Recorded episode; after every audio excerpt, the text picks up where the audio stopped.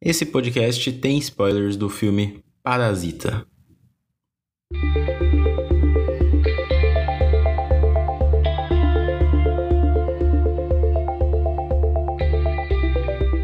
Eu posso dizer que meus filmes favoritos do ano passado foram lançados lá no Festival de Cannes. Inclusive já até tô esperto para a edição desse ano, né, para os filmes que forem lançados por lá. Foi em Cannes que estreou Bacurau, Retrato de uma Jovem em Chamas, Era Uma Vez em Hollywood, O Farol, Dor e Glória, A Vida Invisível e um dos maiores fenômenos do ano, Parasita. Ontem tivemos o famigerado Oscar. Igual todos os anos, sempre tem aquelas injustiças e esnobadas que frequentemente os amantes do cinema reclamam. Porém, no ano como 2019 era notável que vários queridinhos ficariam de fora, pois esse foi um grande ano para o cinema. Entretanto, Parasita foi um destaque positivo para essa temporada de premiações, e inclusive em Cannes ele conquistou a Palma de Ouro, o maior prêmio do festival, e sua vitória foi unânime para todo o júri. Parasita é um filme sul-coreano dirigido por Bong Joon-ho, um diretor de filmes populares como Expresso do Amanhã e Okja. A trama se resume a basicamente uma família pobre se infiltrando na casa de uma família rica. Só que o filme ganha força por ter uma forte metáfora entranhada no desenvolvimento e conseguir trabalhar diversos gêneros transitando de maneira muito inteligente entre eles. Dentro do filme há uma séria discussão sobre luta de classes e é em cima desse fator que eu quero dedicar o podcast de hoje. Como Parasita consegue, com uma trama inteligente e ágil, nos mostrar como é a sociedade vista do topo da pirâmide. Meu nome é Alisson Cavalcante e esse é mais um episódio do podcast Colastron.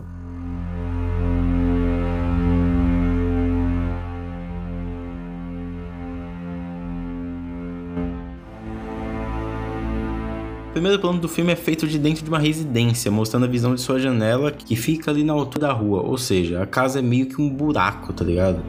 Ao lado há aqueles círculos de pendurar pequenas peças de roupa e com algumas meias secando. A câmera desce e somos apresentados ao protagonista que mexe seu celular à procura de uma rede Wi-Fi, uma oportunidade. Rapidamente somos apresentados ao pai, à mãe e à irmã do protagonista. E logo somos situados à condição financeira da família. Eles são pobres, moram em uma residência precária e vivem de bicos ali e aqui para comprar ao menos o que comer.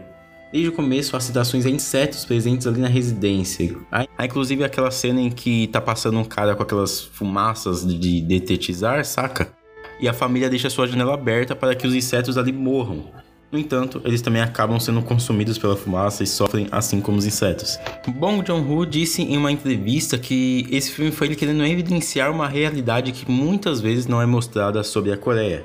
Muitos de nós, inclusive, sempre achamos que lá é um país bem desenvolvido, com uma internet super rápida, uma boa economia, prédios com arquitetura linda, enfim, um cenário quase futurístico. Porém, Bong nos mostra rapidamente que essa é uma falsa realidade e que, engolida pelas grandes corporações, há uma sociedade empobrecida que é esmagada pelo sistema. Assim, Bong diz nessa entrevista que se surpreendeu quando as pessoas começaram a se relacionar com o filme em diferentes partes do mundo. E segundo ele, isso é porque todos nós vivemos no mesmo país o capitalismo.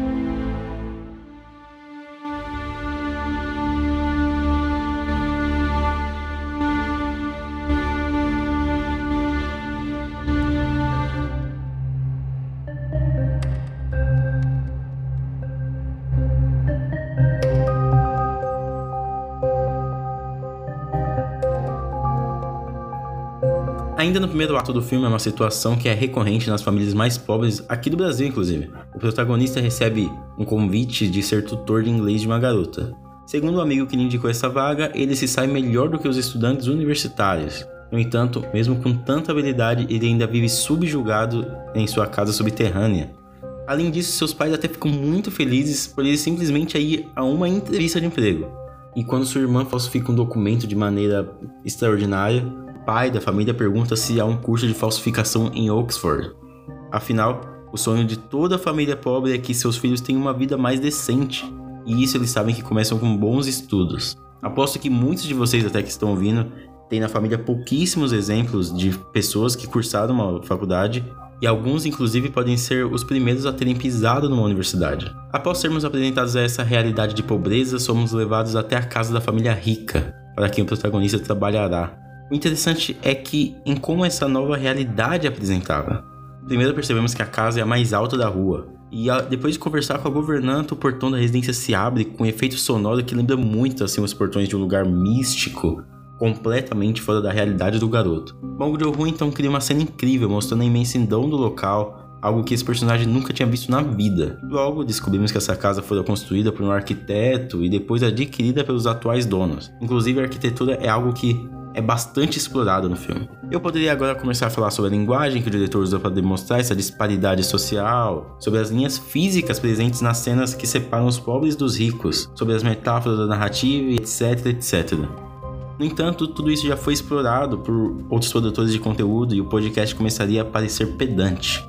Então, retorno para o tópico que toquei lá no início do podcast: a visão que o topo da pirâmide, os ricos, têm da realidade e da sociedade.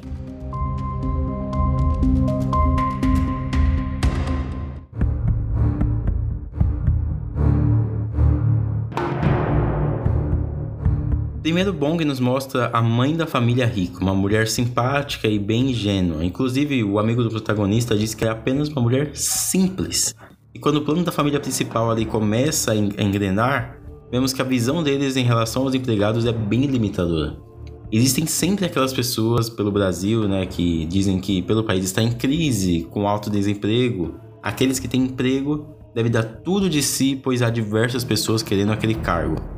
E essa é uma visão que evidencia como o trabalhador é visto como apenas mais um parafuso nas engrenagens. É substituível e não tem valor humano algum.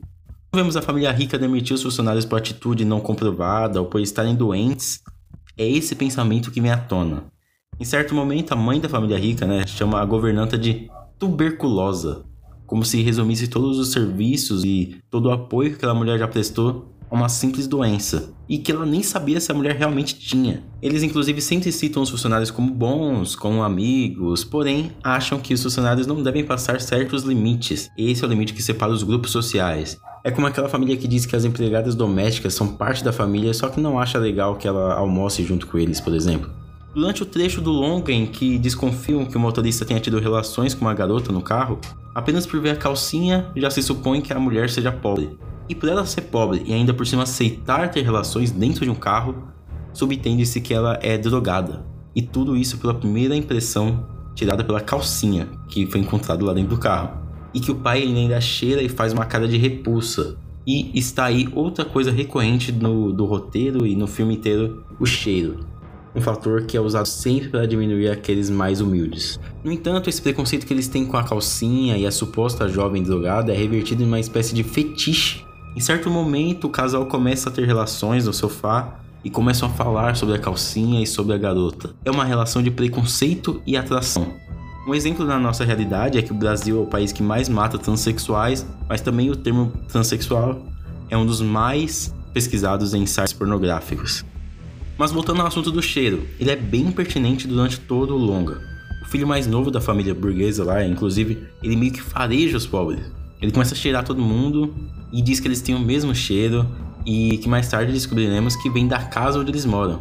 Em certo momento, o pai também diz que sentiu o cheiro vindo do motorista e que esse cheiro é que ultrapassa aquela linha entre os funcionários e os, e os patrões. Ele diz que parece com o cheiro de quem anda de metrô. As palavras dele são: pessoas que andam de metrô têm um cheiro especial.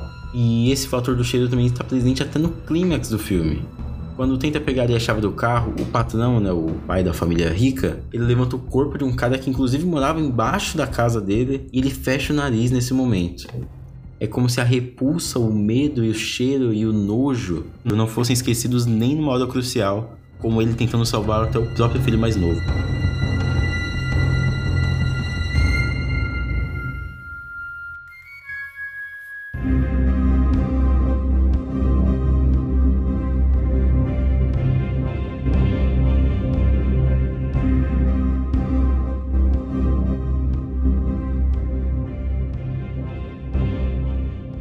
Metade do filme, há um grande plot twist. Após a família protagonista se infiltrarem na casa dos ricos, eles descobrem que há uma pessoa ainda mais pobre vivendo embaixo daquela casa luxuosa.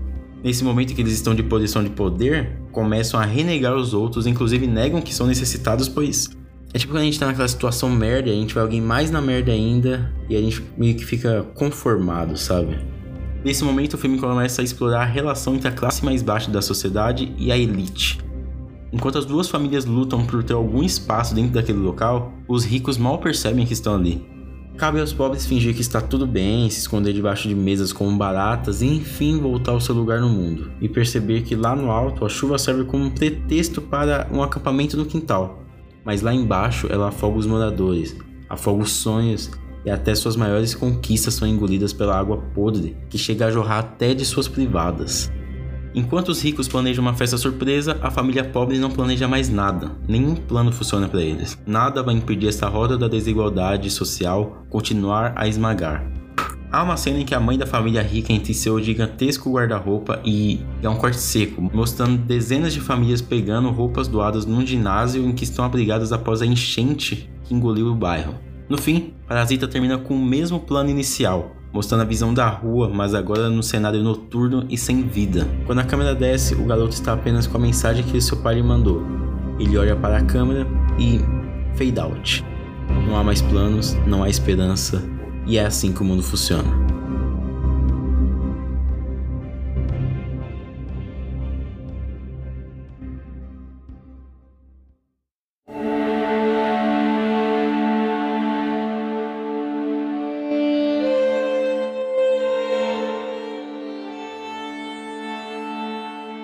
Parasita foi meu filme favorito do ano por causa disso.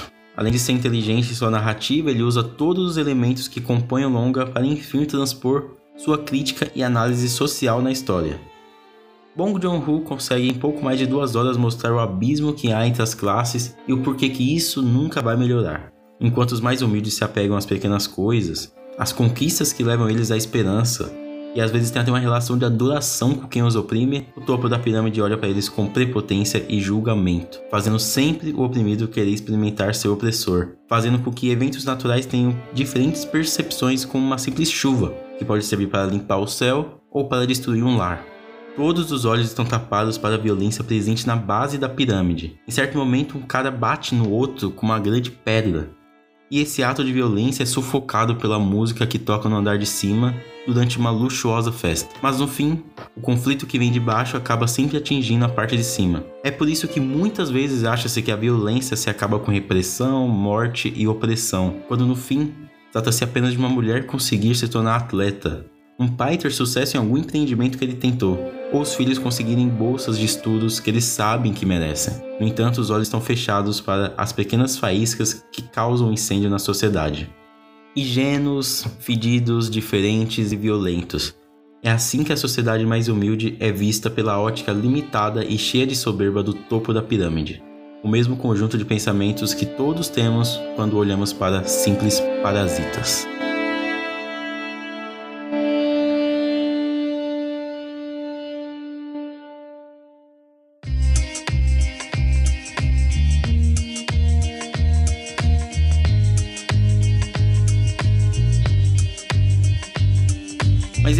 Você curtiu o podcast? Se gostou, vai lá nas minhas redes sociais e continue a conversa por lá. Mande seu ponto de vista dessa obra-prima chamada Parasita. Minhas redes estão aqui na descrição do episódio, então vai lá dar uma lida e entra nas minhas redes lá. Se você curtiu, eu só quero lhe pedir uma coisa: recomende esse podcast para uma pessoa, apenas uma pessoa e faça ela ouvir. Muito obrigado por ter escutado até aqui. Até semana que vem. Se cuide na vida e até mais.